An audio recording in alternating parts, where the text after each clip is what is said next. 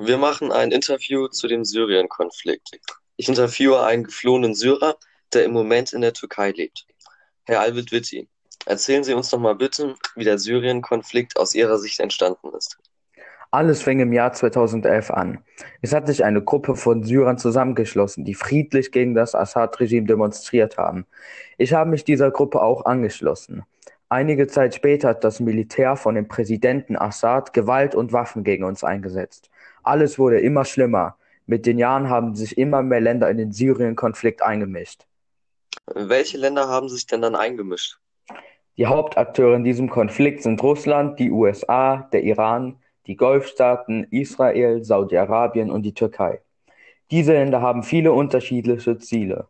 Russland und der Iran kämpfen für Präsident Assad, da sie mehr Einfluss im Nahen Osten gewinnen wollen.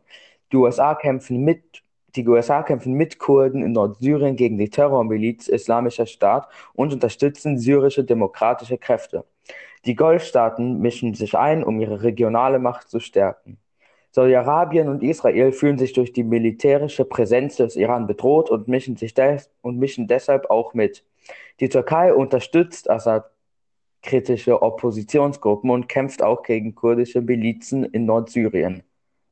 Sind diese ganzen Konflikte auch der Grund, weshalb Sie aus Syrien geflohen sind? Hatten Sie Angst um Ihr Leben gehabt? Ja. Die Angst und die Unsicherheit, nie zu wissen, ob man am nächsten Tag noch lebt, haben mich dazu gebracht, in die Türkei zu fliehen. Diese Meinung hatten auch elf Millionen andere Syrer, die sich im Moment auf der Flucht befinden. Finden Sie, dass die EU zu wenig in diesem Konflikt gemacht hat? Ja, definitiv. Die EU hat vor ein paar Jahren eine Strategie zur Beendigung des Syrien-Konflikts entwickelt. Die EU will den Krieg durch einen politischen Übergang beenden.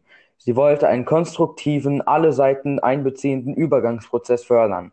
Außerdem wollte die EU die Demokratie, die Menschenrechte und das Recht der freien Meinungsäußerung fördern. Zudem wollten sie die Resilienz der syrischen Bevölkerung stärken, humanitäre und sichere Migrationspolitik fördern die Waffenruhe überwachen, Konfliktparteien trennen und Verstöße gegen dort geltende Regeln ahnden. Das sind doch aber schon viele Lösungsansätze. Was haben Sie denn dann bewirkt? Fast gar nichts. Man sieht es ja. In meinem Land herrscht jetzt schon neun Jahre Krieg. So wie es im Moment aussieht, wird dieser in nächster Zeit auch nicht so schnell vorbei sein. Um in Syrien wirklich etwas zu bewirken, muss man schon deutlich mehr machen. Sind Sie der Meinung, dass die EU bis jetzt noch viel zu wenige Maßnahmen ergriffen hat, um dem Ende in dem Syrien-Konflikt ein Stück näher zu kommen? Ja, genau so ist es. Okay, vielen Dank für dieses interessante Interview.